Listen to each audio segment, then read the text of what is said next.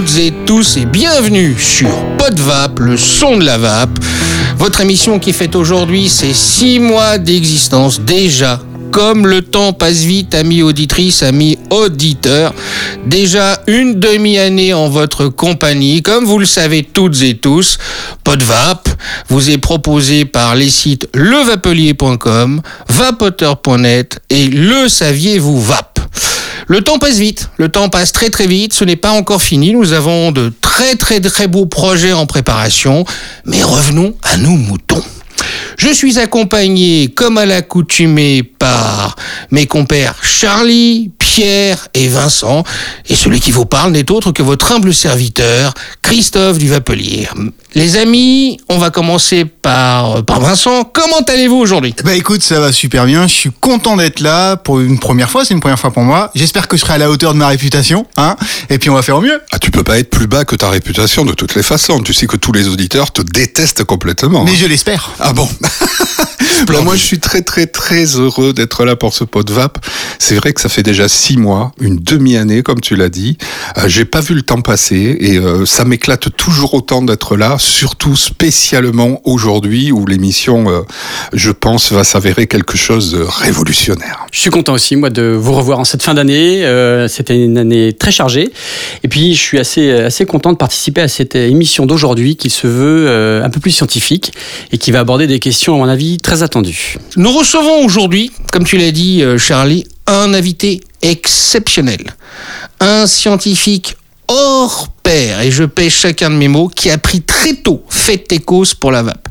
Quelqu'un qui, nous le savons, fait l'unanimité chez les vapoteurs et porte leur parole auprès de tous ses collègues scientifiques et médecins. Ce dernier n'est autre que Monsieur Jacques Le Wezek. Jacques. Enfin, Bonjour, c'est un vrai plaisir de te compter parmi nous aujourd'hui. Comment s'est passé ton voyage d'abord? Bonjour Christophe, bonjour à tous. Euh, mon voyage s'est très bien passé, euh, un peu tôt, mais C'était un peu tôt euh, pour tout c'est- le monde. Ça s'est très bien passé, pas de souci. euh, Encore un peu de café, Jacques? Ça va aller. Vous l'avez deviné, l'émission d'aujourd'hui portera sur les aspects sanitaires de notre passion et nous essaierons de poser les questions qui fâchent. Pas les questions oui oui au pays de Tintin, non non, les questions qui fâchent, voire même de nous faire un peu l'avocat du diable, Tout à fait. afin qu'en finalité, il y ait de vraies réponses aux questions des détracteurs du vaporisateur personnel et qu'on puisse enfin essayer d'établir la vérité entre les mythes et les réalités scientifiques qui sont liées à cette passion qui nous est commune. Comme d'habitude, on va commencer, si vous le voulez bien, par le portrait de l'invité, un portrait certes un peu caricatural, un peu au vétriol, mais sans aucune méchanceté.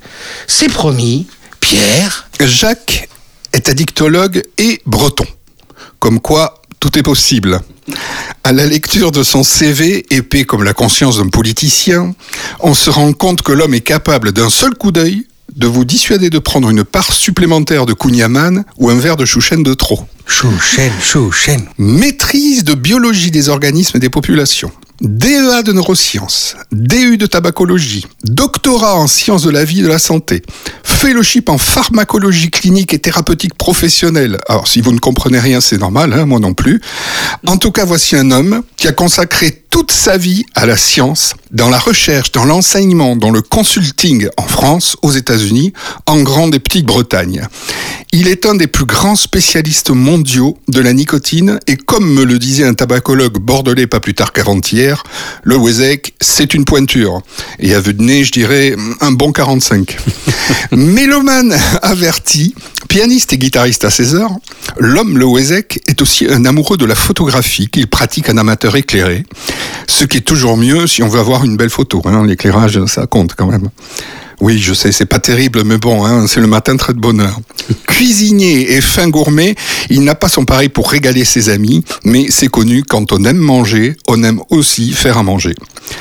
Perpétuel oiseau migrateur, Jacques est toujours entre deux avions ou deux trains. Chez lui, dans sa Bretagne natale, il est plutôt loup solitaire, ce qui peut se comprendre puisque tout le monde sait que les femmes bretonnes portent un pot en dentelle sur la tête en criant « Pirate !» à la télévision. Partisan déclaré et militant de la cigarette électronique qu'il préfère appeler vaporisateur personnel, il s'est investi depuis quelques années à faire connaître l'outil et faire comprendre l'incidence positive que celui-ci possède sur le sevrage tabagique. Il se heurte, comme nous tous, à la frilosité des pouvoirs publics, à la puissance des lobbies et au sacro-saint principe de précaution qui se traduit en français courant par touche à rien, on sait jamais, même si ça nous pète pas à la gueule, ça nous rapporte que dalle. Il a une tête bien faite et bien pleine, et comme il est breton, il l'a assez dur pour résister à tout ça et imposer son point de vue de spécialiste face à la médiocrité des arguments de nos adversaires. Et pour mener ce combat, il a combattu lui-même sa détestation de se mettre en avant et a abandonné une grande partie de ses revenus pour mettre son temps à la disposition de cette cause en laquelle il croit plus que tout. Cette année, il a été à l'initiative du premier sommet de la VAP qui a eu un fort retentissement dans et hors de la communauté des vapoteurs et créé l'association SOVAP qui pérennisera cette action les prochaines années. Rien ne va l'arrêter sur le chemin de la vérité et d'ailleurs pour abriter un breton, à part déboucher une bouteille de cidre, je ne vois pas. En tout cas, nous lui devons un fier coup de chapeau pour avoir été l'un des premiers scientifiques à porter la bonne parole de la VAP et pour son combat, sans doute celui d'une vie, pour arriver à imposer ce qui est sans doute la première révolution sanitaire du XXIe siècle. Pour cela, et le fait d'être toujours disponible pour discuter simplement avec les plus profanes d'entre nous, merci Jacques. Ça c'est joli, joli, très joli. Merci. Alors Jacques, euh, pas trop perturbé par cette biographie, somme toute euh, pas si cruelle que ça? Non, non, non, tout à fait. Euh, ma modestie en a pris un coup, mais Mais écoute, je, pense qu'il est bon que nos auditeurs sachent à quel point effectivement tu es engagé euh, dans, la, défense de la cause de la VAP, mais que cet engagement est adossé à une complète formation. Oui, puis moi j'y ajoute aussi, effectivement, tu as insisté sur euh, le, sommet de la VAP. hein. Euh, le sommet de la VAP, ça a vraiment, je dirais plus, c'est le Big Ben de la VAP, parce que ça a sonné en fait. Et lorsque nous travaillons, en tout cas au sein de la fédération, avec les professionnels euh, de santé et maintenant avec le, le ministère de, de la Santé, il est, on fait souvent référence à cette date historique euh, et ça a déclenché des choses. Euh, et avec la DGS aujourd'hui, on a enfin un discours et, et Jacques y est pour beaucoup. Donc euh, forcément, les vapoteurs, ceux qui y travaillent, te remercient infiniment sur ce sujet-là. Ça c'est clair. Merci Jacques. Ben, merci à vous. Et oui, effectivement, c'est un sujet qui me tenait à cœur puisque j'ai j'ai personnellement participé comme intervenant au premier ISIC Summit de Londres, en Angleterre, il y a trois ans. Et que depuis ce jour-là, je n'ai eu de cesse que d'essayer de faire la même chose en France puisque euh, c'est à mon avis ce qui a permis à l'Angleterre de faire euh, une avancée aussi importante euh, sur la vape. Angleterre qui a tout dernièrement euh, mis en avant un- une affiche dans ses rues, euh, It's time to switch, qui apparaît maintenant, euh, enfin qui apparaîtrait, qui apparaissait dans les rues en Angleterre. C'est l'heure du changement. Est-ce qu'en France, l'heure du changement va être possible euh, rapidement, en tout cas dans les consciences, on l'espère. Et je crois que cette émission peut éclairer euh, pas mal de personnes. Euh, Et j'invite évidemment tous les médecins à écouter cette émission parce que j'espère qu'on va pouvoir répondre à toutes ces questions qui sont attendues.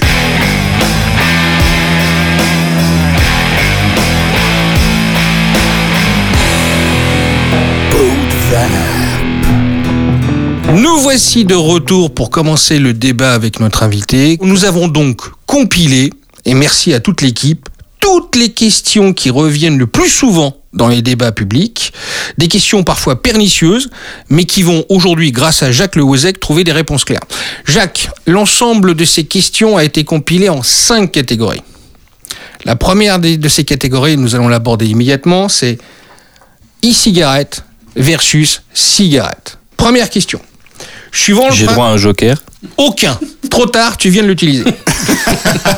Suivant le principe de précaution, les règlements européens assimilent le vaporisateur personnel à un produit du tabac et créent donc une corrélation étroite entre elle et la cigarette traditionnelle. S'appuyant sur des études tendant à démontrer que nous n'avons pas de recul sur les effets néfastes de la, vape, que l'e-cig pourra être aussi dangereuse que la cigarette normale et qu'elle représente un point d'entrée au tabagisme pour les plus jeunes, elle fait de celle-ci un outil potentiellement dangereux. Que peut-on dire, Jacques, de concret afin de rassurer les professionnels de santé et les consommateurs dans un tel contexte, j'ose le dire, d'ostracisme? Le simple argument euh, que nous mettons toujours en avant euh, en tant que tabacologue. Euh, ce qui tue dans le tabac, c'est d'inhaler de la fumée. Ce n'est pas la nicotine, ce n'est pas le tabac en soi. Comme j'ai l'habitude de le dire, on pourrait fumer de la laitue séchée. On aurait exactement les mêmes toxiques euh, que dans euh, une cigarette. Euh, simplement, il n'y aurait pas la nicotine que recherche le fumeur et qui lui apporte du plaisir. Il n'y a pas des petits plus quand même rajoutés par nos amis de Big Tobacco qui nous aident en fait à devenir encore plus accro à ce petit tube qu'on a qu'on a qualifié à juste titre de tueuse, des petits produits chimiques qui viennent shooter, booster et qui, en brûlant, peuvent apporter encore plus d'effets néfastes Ou c'est juste un mythe encore une fois C'est pas un mythe, mais il y a souvent un petit peu d'exagération. Euh, ce qui ce qui existe effectivement, c'est qu'il y a des substances, mais qui ne sont pas rajoutées, qui sont dues à la combustion et qui viennent renforcer euh, la dépendance de la nicotine, qui elle toute seule, euh, pure, je vais dire, n'a pas un pouvoir addictif aussi important que la cigarette. Et puis, ce qui est rajouté, en fait, ce sont des, des choses qui permettent euh, d'inhaler plus facilement la fumée et donc euh, de, de faire commencer le tabagisme plus tôt par les adolescents. Euh, et on sait que plus on commence tôt et plus on devient vite dépendant. Donc euh, c'est plus dans ce, dans ce registre-là. Parmi les, les substances en particulier, ça c'est quelque chose que euh, tout le monde ne connaît pas, mais il faut savoir que dans toutes les cigarettes, quelles qu'elles soient, dites mentholées ou non, il y a du menthol. Le menthol a un effet anesthésique qui fait qu'on ne tousse pas lorsque l'on fume. Et c'est un problème très important à mettre en avant euh, dans les boutiques de vape, puisque lorsque un fumeur se met à la vape, très souvent, il va tousser au tout début. Comment expliquer que euh, lorsque la nicotine est arrivée dans les patchs, personne l'a, contestée, et aujourd'hui qu'elle arrive dans la cigarette électronique, euh, les gens disent oui mais il y a quand même de la nicotine. Donc la nicotine n'était pas dangereuse lorsqu'elle était dans les patchs, et elle est soi-disant devenue dangereuse lorsqu'elle est, est arrivée dans la cigarette électronique. En tout cas, vue en tant que telle. Ce que vous n'avez peut-être pas euh, en, en mémoire, c'est qu'au tout début, par exemple, il y a eu des campagnes euh, anti-patch euh, en disant que les gens faisaient des infarctus à cause des patchs, etc. Ce qui était totalement faux, bien évidemment. Mais on s'en souvient, c'est vrai. Oui. Et, et- et donc, euh, si, et, et à chaque fois qu'un un nouveau médicament, même dans, le, dans le- les médicaments euh, euh, utilisés dans l'arrêt du tabac, euh, il y a toujours une campagne quelque part derrière euh, qui vient euh, mettre en cause euh, Mhm. le médicament. Mais il faut aussi reconnaître une chose, c'est que malheureusement, et ça c'est un, un combat que je mène depuis euh, plusieurs dizaines d'années, c'est que ça fait 30 ans que dans toutes les campagnes anti-tabac où on recommande aux gens d'arrêter de fumer, etc., euh, le coupable c'est la nicotine. Oui. Alors que le coupable c'est la fumée. Et donc même dans la tête des fumeurs, la nicotine est dangereuse, Mhm. euh, ce qui est totalement faux. D'accord. Justement, le, le- le professeur Dotzenberg a déclaré un an de vapotage est moins dangereux qu'un jour de tabac. Est-ce qu'aujourd'hui, on peut clairement affirmer, et là je me fais euh, l'avocat du diable, hein, sans aucune arrière-pensée, que le vaporisateur personnel est moins dangereux que le tabac fumé? Et si oui, dans quelle proportion? Alors oui, bien évidemment. Euh, il y a eu euh, en, en 2015 un, un rapport très important et puis euh, au printemps 2016 un, un second rapport. Donc le premier c'était le Public Health England qui est l'organisme de santé publique britannique Oui. et qui a été doublé par le collège des, des médecins britanniques qui ont ces deux organismes reconnus en faisant une analyse de la littérature scientifique avec plus de 180 références, euh, ont clairement montré que la vape était au moins 95% moins toxique euh, que le tabagisme. Personnellement, je pense que ça va au-delà. Euh, c'est pour ça qu'ils ont utilisé le au moins. Euh, il est fort probable que, en fait, le, le, pourcentage, finalement, le, le 5% qu'ils ont donné, c'est une marge d'erreur. C'est juste pour se protéger, on va dire. Et moi, j'aurais plutôt tendance à, à dire euh, 99% et on va garder 1% d'in- d'incertitude. Mais quand on fait une analyse, même très très grossière et rapide, toxicologique, euh, de la vapeur euh, de vaporisateur et de la fumée de tabac, il n'y a pas photo. D'accord. Et justement, bon, je, je profite du fait que tu, tu es un, des grands spécialistes de la nicotine pour te poser cette, cette question-là. Un des principes acquis par la conscience populaire, tu en parlais tout à l'heure, est que la nicotine est une molécule dangereuse. Elle est d'ailleurs en France classée comme poison. Donc, qu'en est-il réellement? La nicotine, aux doses qu'un fumeur ou qu'un vapeur euh, inhale, Oui. euh, et surtout par inhalation, ne présente aucun danger. Euh, ce sont des doses qui sont euh, très faibles. Et puis je voudrais surtout bah, en profiter pour mettre un, point final sur, sur ce, cette euh, aberration de, la classification des, des liquides pour, pour la vape, où en France, et puis maintenant avec la directive européenne, on est de toute façon limité à une dose de 20 mg par millilitre, il faut se rendre compte que ça n'est qu'une solution de nicotine à 2%. Oui. Donc c'est très très faible. Elle-même vaporisée et donc euh, Elle-même vaporisée et, et tout n'est pas absorbé. Et en tout état de cause, dès l'instant où on l'inhale, le fumeur a appris toute sa vie de fumeur comment doser sa nicotine. Un fumeur n'est jamais en overdose de nicotine, n'est jamais surdosé. Euh, quand il a trop fumé, ce qui arrive quelquefois en fin de soirée, Oui. un peu arrosé, euh, bah, tout simplement on arrête de fumer parce qu'on peut plus. Bien sûr. Le premier symptôme de, de, de surconsommation de nicotine, ce sont les, nausées. Donc euh, voilà, c'est vraiment quelque chose qui fait que... Et, c'est pour ça que pour moi, il n'y a aucun euh, problème à- avec la vape. Et en particulier, moi, je, favorise l'utilisation de, doses de nicotine les plus élevées possibles, puisque de toute façon, il n'y a aucun risque de surdosage. Quelqu'un qui euh, aurait l'habitude de vaper euh, sur du 6 mg et qui se retrouve euh, coincé euh, à n'avoir que du 18 sous la main, eh bien, il va simplement prendre des bouffées un peu moins fréquentes et un peu moins volumineuses, et puis il va contrôler sa, sa prise de nicotine. Tout à fait. tu es en train de nous dire en fait que on régule sa consommation de nicotine comme un consommateur de café régule sa consommation de caféine sans même le savoir. Tout à fait. Et tout simplement parce que le, le, le fumeur comme le vapoteur euh, recherche des effets stimulants, des effets positifs et puis des, des- des effets de plaisir tout simplement, Mhm. et qu'il est tout à fait capable de, de réguler sa, sa prise de nicotine. On le sait, il y a un délai d'absorption de la nicotine par le corps qui est différent entre le vaporisateur personnel et la cigarette. Euh, la cigarette conventionnelle, on va l'appeler la cigarette analogique. hein. Euh, oui, j'aime bien ce terme, cigarette analogique. Ça fait, ça fait moins dramatique que tueuse. Par rapport à la cigarette 2.0 C'est par rapport à la, euh, Voilà. par rapport à la e-cig. À quoi est due en fait cette différence d'absorption? Et est-ce que c'est cette différence qui explique le cas des ce qu'on appelle des vapofumeurs, des hybrides tels qu'on les nomme C'est un sujet qui est très important et euh, en particulier euh, qui a un rapport pour moi euh, très important sur une des mesures de, la, de la loi de santé qui est l'interdiction de vaper sur le lieu de travail. Autant l'interdiction dans les lieux publics n'est pas forcément un, gros problème puisque on, va pas y passer 8 heures de suite en général sur les lieux de, convivialité, alors qu'au travail si. Mhm. Toute la différence est là. Ce qu'un fumeur peut obtenir en 5 minutes avec une cigarette, c'est-à-dire quand il va faire une pause au travail, toutes les deux heures, il va euh, prendre une ou deux cigarettes dans un temps très court Mhm. et il va obtenir une dose très importante de nicotine.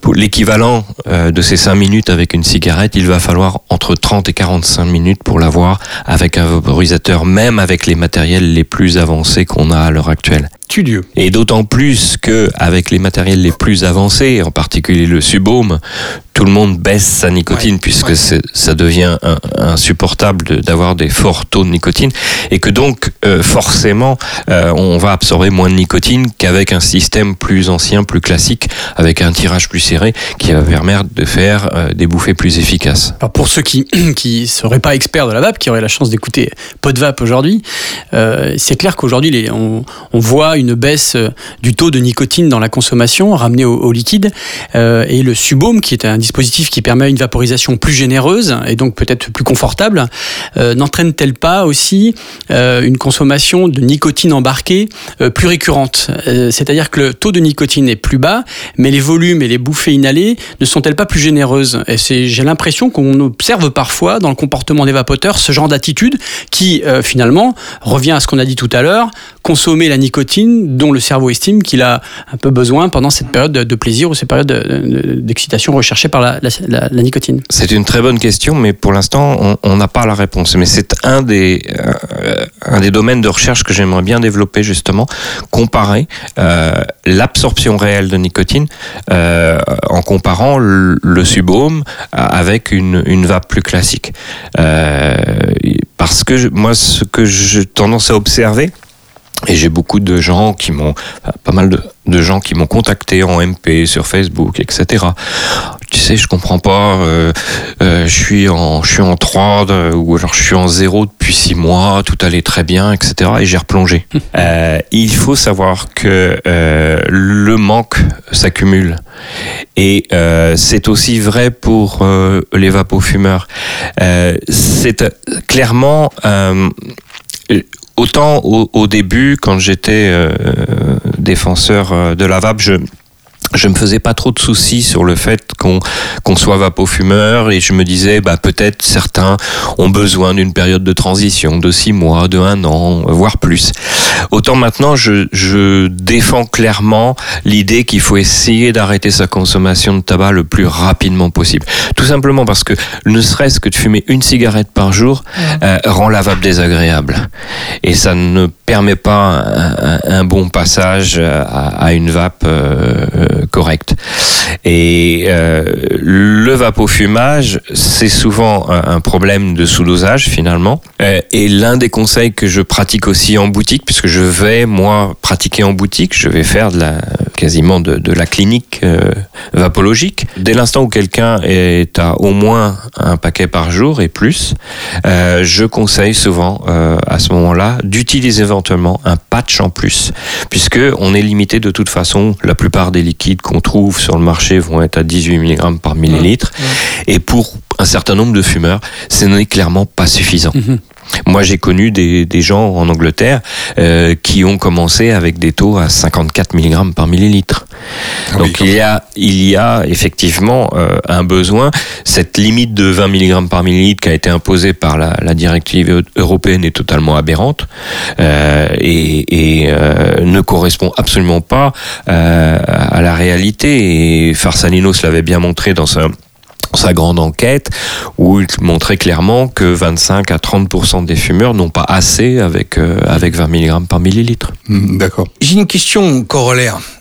Euh, tu l'as souligné, tu te poses des questions, tu te fais des soucis visiblement, dis-moi si je me trompe, quant aux vapofumeurs. Est-ce qu'on doit en conclure qu'il y a à terme des effets conjugués néfastes de la vape associée à une addiction à cette fichue cigarette Non, c'est pas le problème. Ouf, j'ai eu peur. C'est pas c'est pas le problème et de toute façon, il est bien évident que euh, passer d'une consommation euh, de 20 cigarettes par jour à 4 ou 5 Mm. a forcément un impact positif, Mm.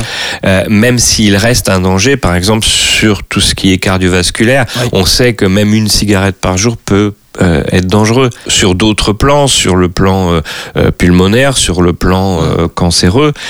c'est clair qu'on a forcément une réduction de, du risque. mais qui, qui n'est pas qui n'est pas total, mais qui est, qui est, qui est dès l'instant où on compense le, le besoin de nicotine, soit par la vape, soit par des patchs, etc. Le fait de fumer moins, forcément, a, a un impact. C'est pas tant sur ce ce- sur ce sujet-là que, que le, le vapofumage m'inquiète, c'est plus sur le fait que euh, pour que la vape soit agréable et enfin pour arrêter de fumer finalement il faut que la vape devienne plus agréable que la bien clope. sûr. Euh, pour qu'elle soit agréable, il faut vraiment arrêter l'inhalation de fumée puisque c'est cette fumée qui crée l'irritation. euh, Moi, je, je, je, dis, je dis souvent, en fait, lorsque je parlais des, vapoteurs, il faut pas confondre le verbe euh, être et le verbe avoir. Euh, souvent, les gens ont confondu avoir une cigarette électronique euh, va leur permettre de sortir de la vape Oui. et devenir être vapoteur. Et être vapoteur, c'est quand même embrasser finalement ce dispositif en, lui disant Ok, toi et moi, on va faire un bout de chemin ensemble et je vais te respecter. Euh, je crois que le, piège du vapofumage, c'est de se dire Bon, j'ai toujours ma cigarette au cas où, euh, hein, c'est plutôt un élément de réassurance. Et, en fait, finalement, c'est ça qui est triste c'est que c'est un ennemi qui est, euh, qui c'est un frère ennemi en fait. Je dirais même plus, finalement, ça entretient cette dépendance à la cigarette, puisque on est sans arrêt en compétition entre une Ferrari et une deux chevaux. Et euh, au, Ah, bout, au d'un moment, euh, le cerveau, euh, il, il- il- il a bien fait son, son Ça choix. une forme de Il sait très bien, il sait très bien. Et moi, malheureusement, la plupart des vapofumeurs que, que j'ai pu connaître sont tous retournés à la cigarette à un moment ou à un autre. Oui. C'est tellement plus simple d'allumer une cigarette.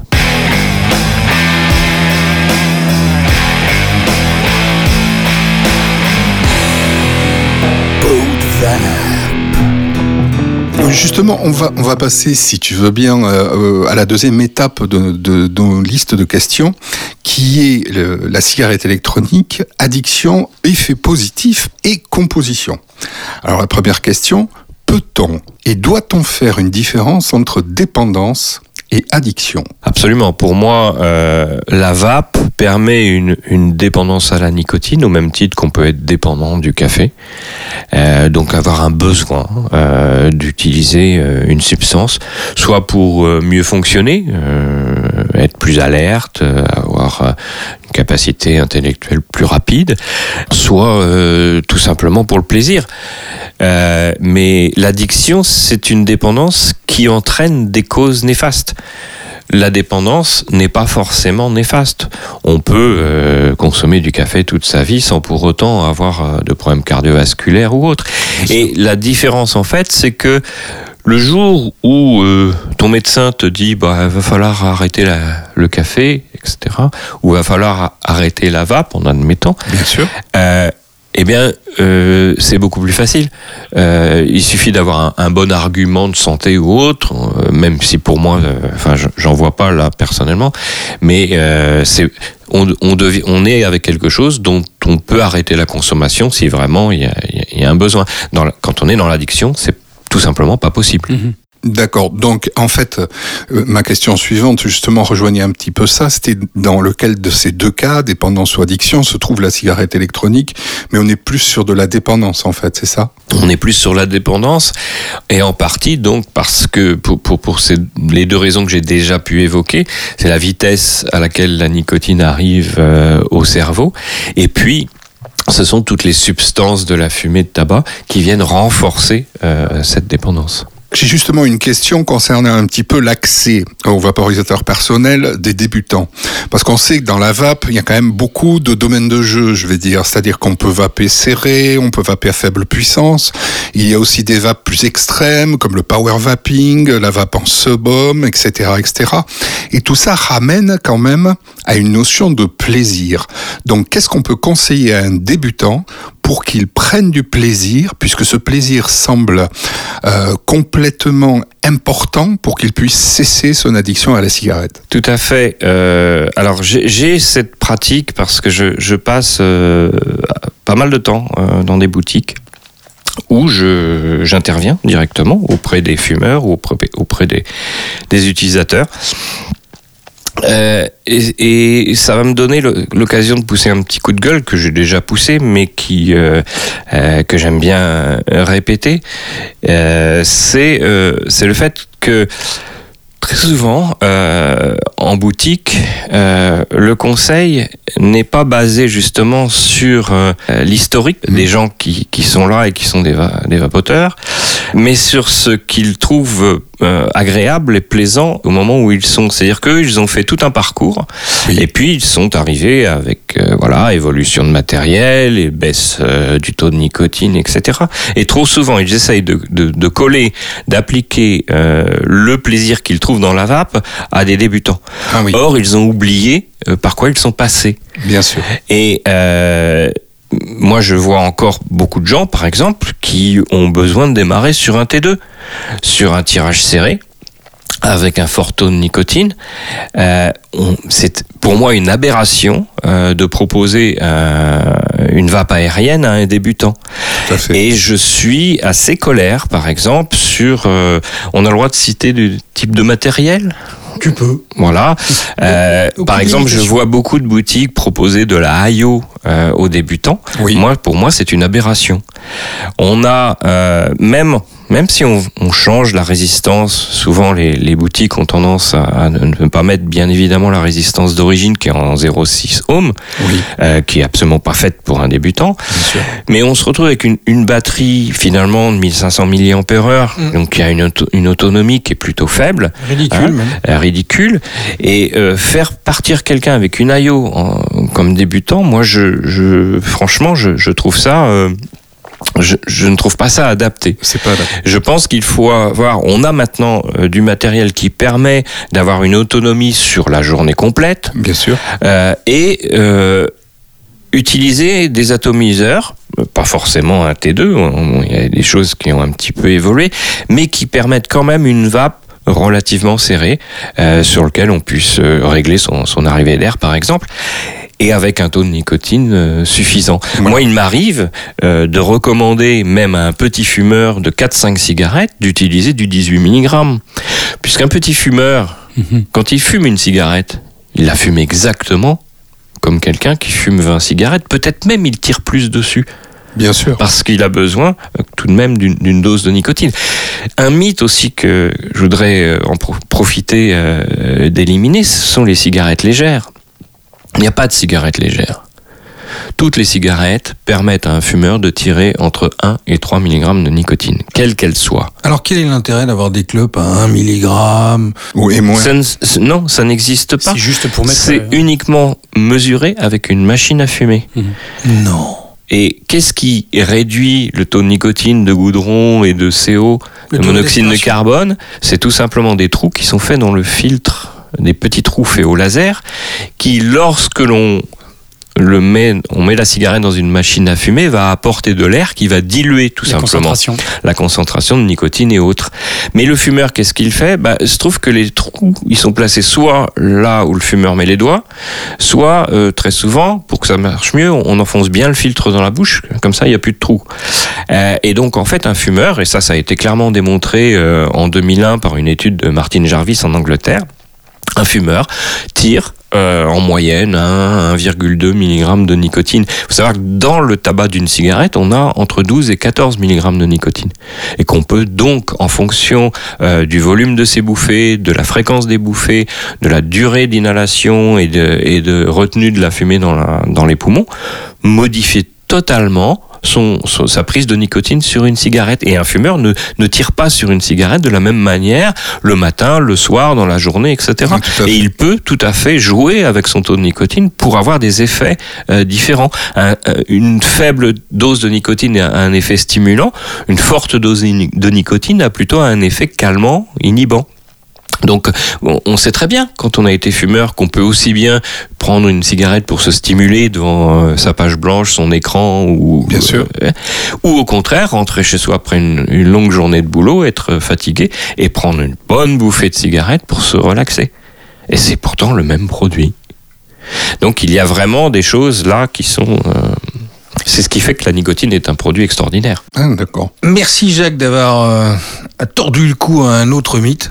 Ah Amis, oui, amis auditrices, amis auditeurs, la clope légère n'existe pas. Il y a que clope et clope. Merci à Jacques de nous avoir expliqué ça. Euh, Jacques, nous avons euh, Vince, alias notre corbeau, qui piaffe d'impatience. Et euh, il me taraude depuis tout à l'heure. Il me dit Moi aussi, moi aussi, j'ai une question. Vas-y, Vince. Oui. Alors bon, on sort un petit peu de mes, je veux dire, de mes questions habituelles. On va être un petit peu plus sérieux pour celle-ci. On connaît tous les effets positifs de l'arrêt du tabac. On récupère le goût, l'odorat, on améliore ses capacités respiratoires. Est-ce que on a les mêmes effets avec euh, le passage de la cigarette à la cigarette électronique? Oui, bien évidemment, parce qu'encore une fois, qu'est-ce qui est, est dangereux, qu'est-ce qui pose problème dans la cigarette? C'est simplement d'inhaler de la fumée. Dès l'instant où on arrête d'inhaler de la fumée, on arrête de s'exposer, premièrement, au monoxyde de carbone, qui va avoir un effet immédiat sur le système cardiovasculaire et sur euh, le système respiratoire.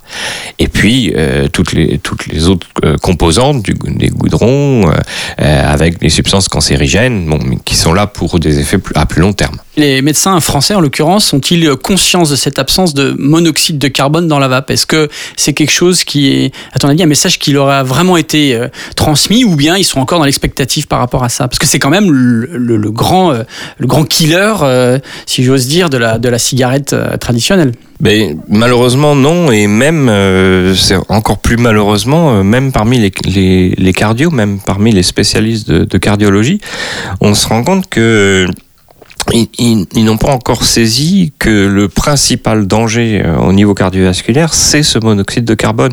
Le monoxyde de carbone, il prend la place de l'oxygène sur l'hémoglobine et il a une affinité pour l'hémoglobine 200 fois supérieure à l'oxygène. Donc une fois que le monoxyde de carbone est fixé sur l'hémoglobine, euh, il a énormément de mal à disparaître. Euh, et donc, euh, bien évidemment, finalement, un fumeur est en sous-oxygénation permanente. Euh, C'est et- l'asphyxie, euh, c'est voilà, mort à tout à dose. euh, et donc, euh, bah, les accidents cardiovasculaires sont très souvent euh, causés par ce monoxyde de carbone, même s'il y a aussi des gaz oxydants. mais, cardiovasculaire, mais en fait, finalement, c'est c'est- c'est l'oxygène même apporté à l'ensemble des cellules. Ça, ça touche forcément le cœur qui est le premier, la première pompe du système, mais il y a, il y a tout le reste. Il y a- ça il y a- touche le cerveau aussi, puisque le cerveau est de toute façon euh, le premier servi lorsqu'on respire. hein. Et c'est pour ça que l'inhalation euh, est la, la voie d'administration qui est la plus rapide. Inhaler une substance psychoactive, c'est-à-dire qui agit sur le cerveau, c'est plus rapide qu'une intraveineuse. C'est pour ça que le crack est plus addictif que la cocaïne utilisée sous d'autres formes. L'inhalation est la voie la plus rapide pour amener une substance au cerveau.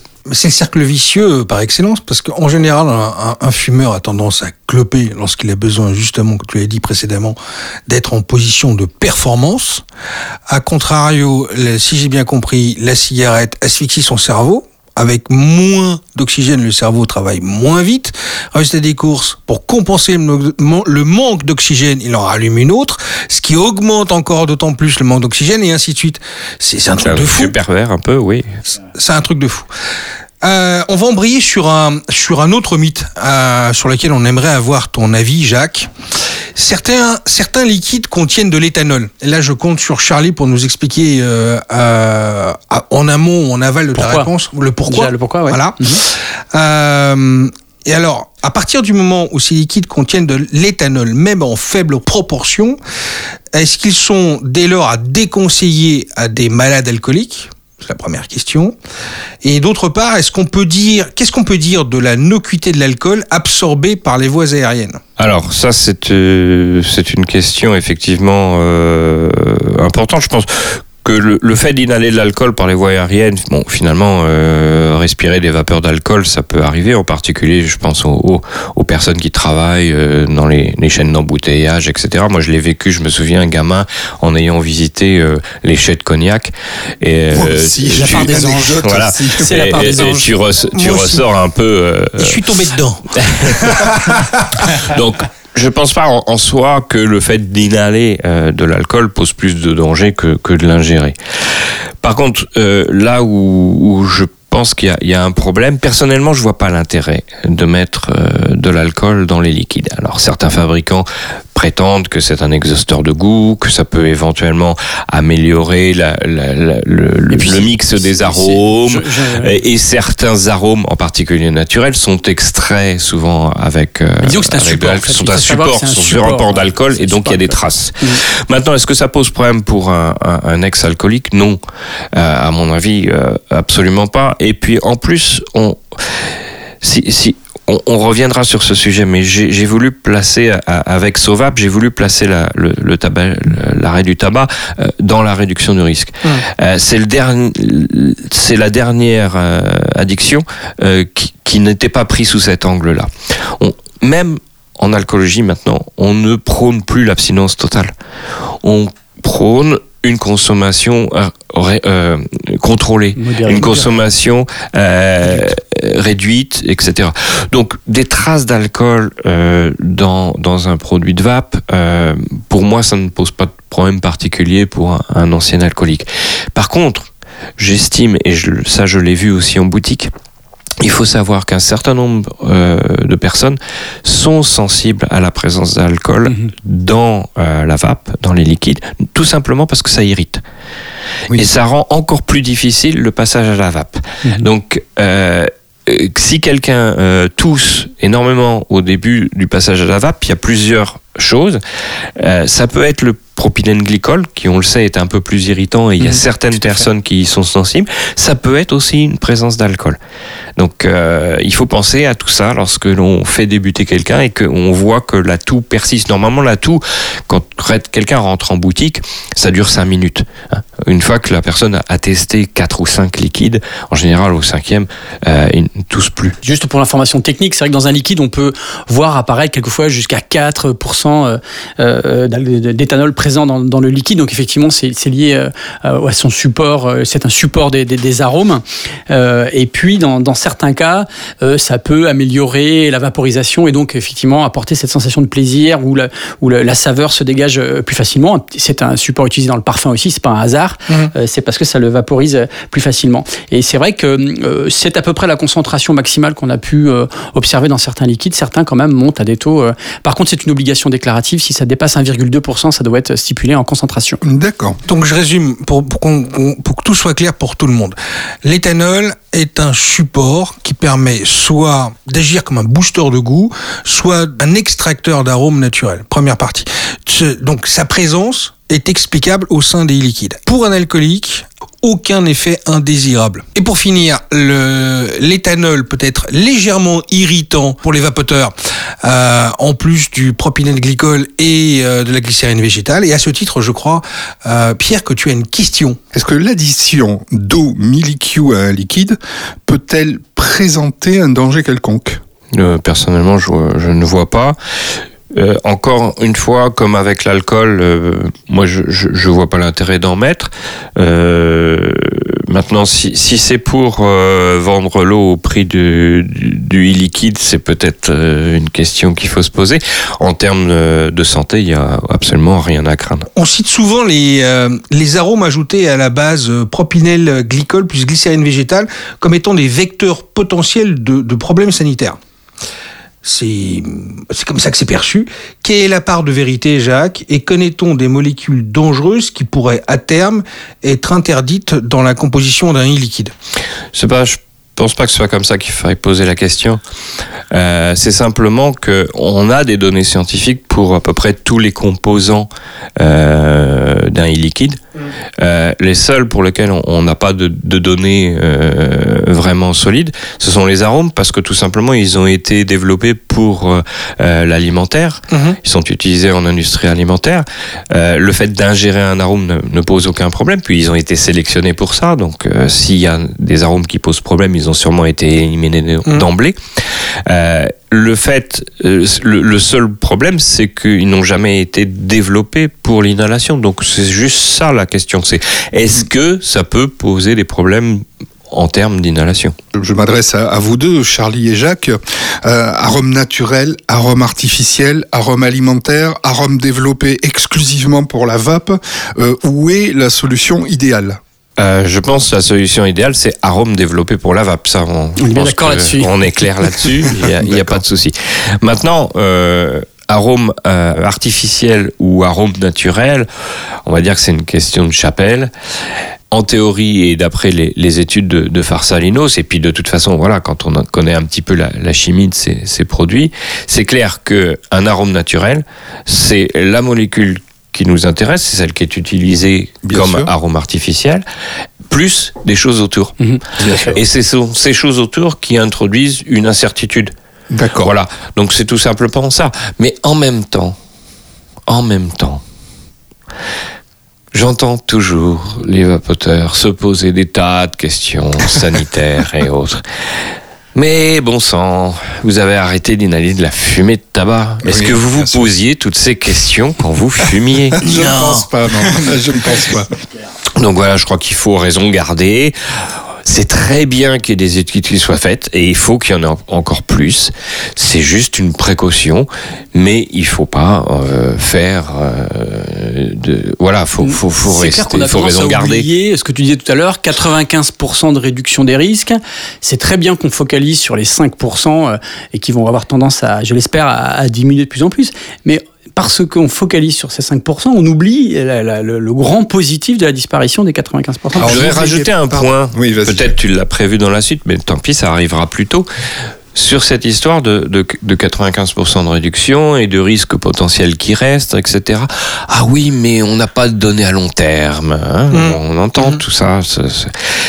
En admettant qu'il nous reste 5% de risque, on sait que avec le tabagisme, il faut au minimum 20 à 30 ans et des milliers de personnes pour faire une étude épidémiologique qui démontre que le tabagisme est dangereux. Alors imaginez qu'avec un produit qui n'a plus que 5% de risque, combien va-t-il falloir de, de gens, Et de temps. hein, de multiplier le nombre de gens à rentrer dans la base de données, et sur combien de temps, puisque déjà avec le tabac, il faut 20 à 30 ans. Et puis, encore, ce qui élimine carrément tout, tout, tout ce questionnement, de toute façon, on a affaire à des fumeurs, des ex-fumeurs. S'il leur arrive quelque chose dans les 10 ou 20 ans qui viennent, il y a de fortes chances que ça soit dû à leur tabagisme précédent et non pas à la vape. Bien sûr. Donc il faudra probablement attendre une centaine d'années, Mmh. hein, en admettant que la vape soit toujours là, Elle sera là. et que et que on n'ait plus que des euh, non-fumeurs qui se soient tous mis à la vape pour le plaisir. Mm. Pour observer éventuellement au bout de 40, 50 ou 60 ans, avec euh, plusieurs euh, milliers ou dizaines de milliers de sujets, pour éventuellement démontrer un tout petit risque. Mm. Donc, euh, Je suis entièrement d'accord avec ça et je crois que on a besoin de se rassurer et de rassurer les gens et de travailler tous ensemble en améliorant les conditions euh, d'utilisation des arômes, c'est-à-dire choisir. euh, C'est vrai qu'un arôme naturel est plus complexe à mettre en œuvre. C'est pour ça qu'il nécessite plus d'observation. Euh, L'important, c'est d'arriver à une amélioration des produits tranquillement, mais ne pas oublier cette cible que vient de citer Jacques, c'est ce bénéfice déjà réalisé par la disparition de monoxyde de carbone, des goudrons, des particules fines et de cet ensemble.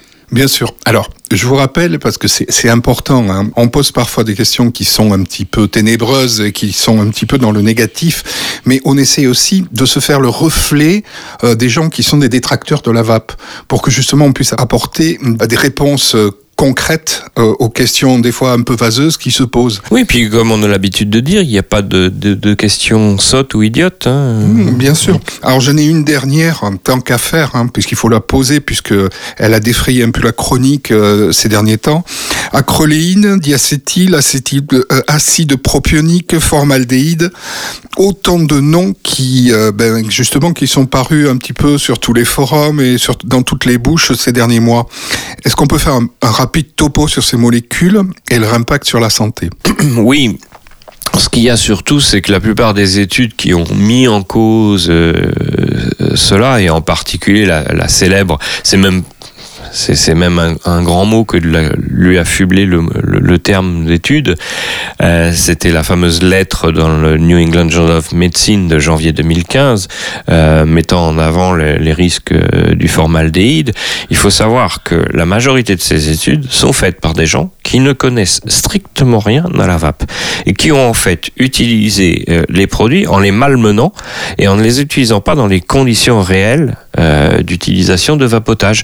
Et que bien évidemment on peut effectivement on pousse une résistance euh, qui était je plus de 2 2,1 ou 2,2 je crois dans cette étude poussée avec 5 volts derrière personne ne peut vaper Ah sur ça, un tel système et Farsalinos a bien évidemment reproduit cette étude mais sauf que lui il a pris la précaution de faire tester d'abord les conditions expérimentales par des vapoteurs qui lui ont clairement dit s'il y avait euh, euh, un un dry burn ou pas Bien sûr. euh, et, et- ou un dry puff. Et euh, quand on prend cette précaution et que l'on on va rechercher ce qui se passe réellement dans la vape, dans des réelles conditions d'utilisation, toutes ces molécules au pire, elles existent à des niveaux de traces, c'est-à-dire à des quantités qui sont 10 fois, 100 fois, 1000 fois moindres que dans la fumée de tabac. D'accord. Les amis, qu'est-ce que je suis content? Vous savez pourquoi? Non. Parce que qu'est-ce qu'on essaye de nous enfumer, sans mauvais jeu de mots? Qu'est-ce qu'on essaye de nous enfumer? Euh, On a déjà fait à peu près la moitié du chemin. Oui.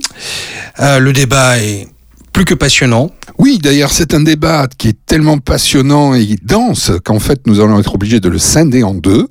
Ainsi se termine la première partie de ce podvap spécial Jacques Louezec et nous nous retrouverons en janvier 2017 pour une seconde partie que je peux d'ores et déjà vous annoncer particulièrement intéressante. Les amis, merci, merci de votre attention.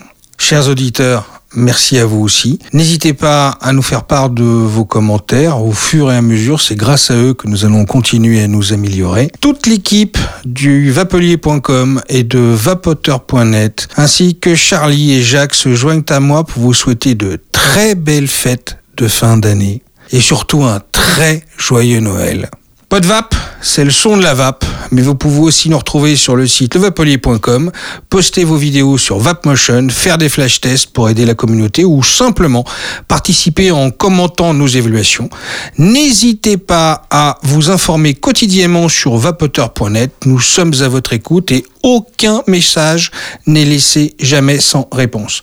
En attendant, continuez à vaper et aider nos amis fumeurs à passer le cap. N'oubliez pas, c'est par l'exemple que nous réussirons à faire aboutir cette révolution. Bonne vape à tous.